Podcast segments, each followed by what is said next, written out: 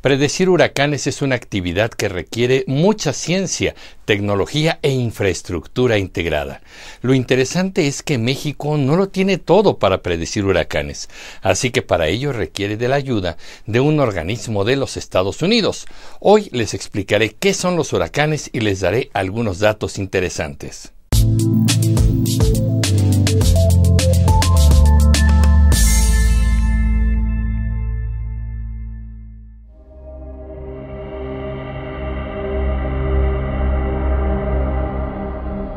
Es interesante saber que cada año a México lo azotan más de 30 sistemas de ciclones, algunos de los cuales se convierten inevitablemente en huracanes. La información para predecirlos se procesa en varios organismos gubernamentales que no solo tienen que ver con México, sino con los Estados Unidos. En México existe la Secretaría del Medio Ambiente y Recursos Naturales, conocida como la Semarnat, de la cual dependen dos organismos relacionados con el clima, la Comisión Nacional del Agua, la CONAGUA y el Servicio Meteorológico Nacional. La principal función de este Servicio Meteorológico Nacional es la de proporcionar información sobre el estado del tiempo a escala nacional y local en México. Básicamente, este organismo se concentra en la vigilancia continua de la atmósfera para identificar fenómenos meteorológicos que pueden afectar las distintas actividades económicas y también podrían originar las pérdidas humanas. El Servicio Meteorológico Nacional tiene instalaciones en muchísimos puntos del país, en donde los especialistas, con ayuda de instrumentos de medición, monitorean constantemente las condiciones del clima, para así mandarle información al centro de mando. De hecho, se cuenta con una red integrada por 76 observatorios meteorológicos, 15 estaciones de radio sondeo, las cuales sirven para monitorear las capas altas de la atmósfera. 13 radares meteorológicos que permiten detectar la evolución de los sistemas nubosos, a partir de lo cual se sabrá cuándo lloverá, y una estación terrena receptora de imágenes satelitales, mediante la cual se reciben gráficas cada cinco minutos. Mediante esta estación se pueden captar imágenes que incluyen a México, Canadá, Estados Unidos, el Caribe y Centroamérica. Las imágenes son de carácter visible, espectro infrarrojo y de vapor de agua. Gracias a todo este complejo sistema podemos saber qué temperatura habrá en las próximas horas o días, si lloverá, si será un día soleado o estará nublado, y también desde luego cuándo iniciará y terminará la temporada de huracanes cada año. Para poder manejar mejor la información de los huracanes, México y muchos otros países reciben ayuda e información del Centro Nacional de Huracanes, el cual es una división del Centro de Predicción Tropical del Servicio Meteorológico Nacional de los Estados Unidos. Este centro se encuentra en Miami, Florida, y sus documentos oficiales dicen que su misión es salvar vidas, mitigar la pérdida de propiedades y mejorar la eficiencia económica a través del uso de las mejores prácticas en observación, generación de alertas, pronósticos y análisis del peligro que pueden presentar el clima y las tormentas tropicales, así como ir aumentando el conocimiento sobre estos peligros.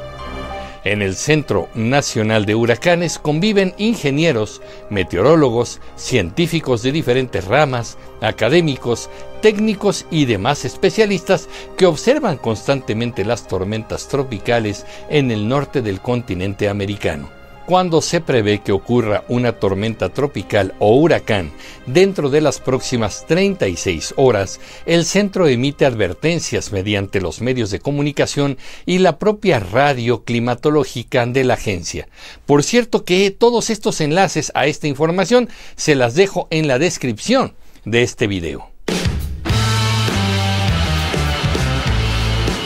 Un dato interesante es que el Centro Nacional de Huracanes trabaja también con los escuadrones de cazadores de huracanes. también dependientes de las agencias de clima de Estados Unidos, los cuales cuentan con aviones especialmente equipados y pilotos de la Marina y la Fuerza Aérea estadounidense que literalmente vuelan a los alrededores y al interior de las tormentas y huracanes para medir de manera directa datos que no podrían obtenerse de otra forma especialmente la presión barométrica, la cual puede indicar si el huracán aumentará su poder o no y en cuánto tiempo lo hará. Vamos a entender primero la diferencia entre ciclón tropical, perturbación tropical, depresión tropical, tormenta tropical, huracán y tifón.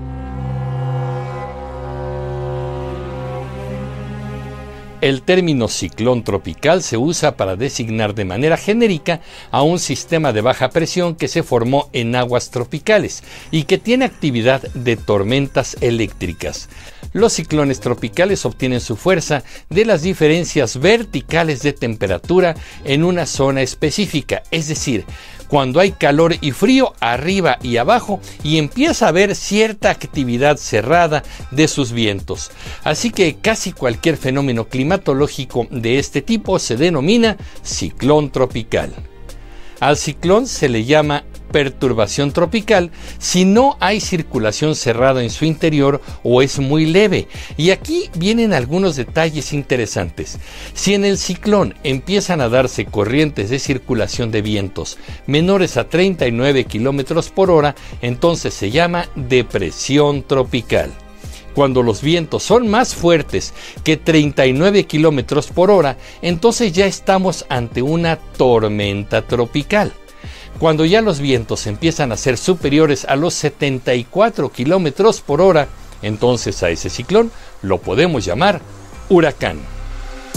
Se le llama huracán si el ciclón tiene vientos mayores a los 74 kilómetros por hora y solo si se presentan en los océanos Atlántico y Pacífico Oriental, o sea, en las costas de América si el ciclón supera esos 74 kilómetros por hora, pero ocurre en el norte del Pacífico Occidental, es decir, en las costas de Asia, entonces se le llama tifón. Ahora bien, hemos escuchado que los huracanes se clasifican en categorías, siendo una la más leve y cinco la más fuerte y violenta, tal como el huracán que azotó el puerto de Acapulco en octubre de 2023. Bueno, esta clasificación viene de la escala Saffir-Simpson, la cual fue desarrollada por el ingeniero de vientos Herb Saffir y el meteorólogo Bob Simpson. Esta escala se basa en medir la máxima velocidad sostenida del viento. Los huracanes mayores o también denominados intensos se clasifican de la categoría 3 a la 5. Por supuesto que los más violentos son los huracanes en las categorías 4 y 5. Veamos los datos. La categoría 1 comprende vientos de los 119 a los 151 kilómetros por hora. La categoría 2 comprende vientos de 154 a 177 kilómetros por hora. La categoría 3 es de 178 a 207 kilómetros por hora. La categoría 4 es de los 209 a los 251 kilómetros por hora. Finalmente, la categoría 5 incluye a los huracanes con vientos mayores a 252 kilómetros por hora. Para darnos una idea de esto, el huracán Otis tocó el puerto de Acapulco en su máxima potencia, siendo de categoría 5 y con vientos de 265 kilómetros por hora, aunque se reportaron rachas de más de 300 kilómetros por hora. La velocidad de un automóvil de la Fórmula 1, para que se hagan una idea. ¡Al baño!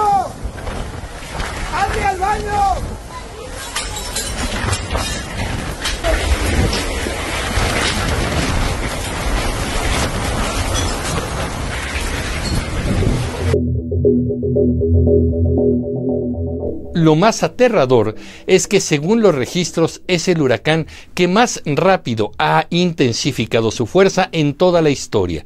Pasó de tormenta tropical a huracán categoría 5 en menos de 24 horas. Es interesante saber que las regiones en donde se forman los huracanes tienen que ver con el trópico de Cáncer y el trópico de Capricornio. Aquí les muestro unos mapas. Es mucho más frecuente que los huracanes ocurran en el Océano Atlántico y en el Pacífico en el hemisferio norte. Ahí las condiciones atmosféricas y las corrientes que cambian la temperatura del mar propician que los vientos vayan formando ciclones. Voy a platicarles cómo se le pone el nombre a los huracanes. Antes los nombres se inspiraban en muchas cosas, desde fiestas de algunos santos hasta nombres de barcos o políticos repudiados. En 1950, el Centro Nacional de Huracanes empezó a designar oficialmente a los huracanes del Atlántico con nombres en clave y luego con nombres de mujer. Desde 1979 la responsabilidad de nombrar a los huracanes es de un comité de la Organización Meteorológica Mundial, que ha usado nombres femeninos y masculinos alternadamente. Actualmente hay seis listas anuales que se usan en rotación y que todos podemos consultar en la liga que les dejo en la descripción del video hay nombres para huracanes que aparecerán este y varios años en el futuro. Revísenla. El ciclo de vida de un huracán es variable. Si éste nunca toca la tierra y regresa al mar, puede durar mucho más, pero cuando toca la tierra firme, la fricción del suelo con los vientos lo debilita más rápidamente. Por eso podemos hablar de 3 a 4 días en promedio para la vida de un huracán. Finalmente, un dato muy interesante. La palabra huracán viene del nombre del dios maya Huracán, el cual sopló su aliento sobre las aguas caóticas y dio lugar a la tierra seca. Más tarde destruyó a los hombres de madera con una inundación. Cuando los españoles llegaron a las costas del Caribe y Yucatán, escucharon hablar de huracán, un dios maligno de las tormentas. Así que los marinos españoles empezaron a referirse con este nombre a las tormentas tropicales.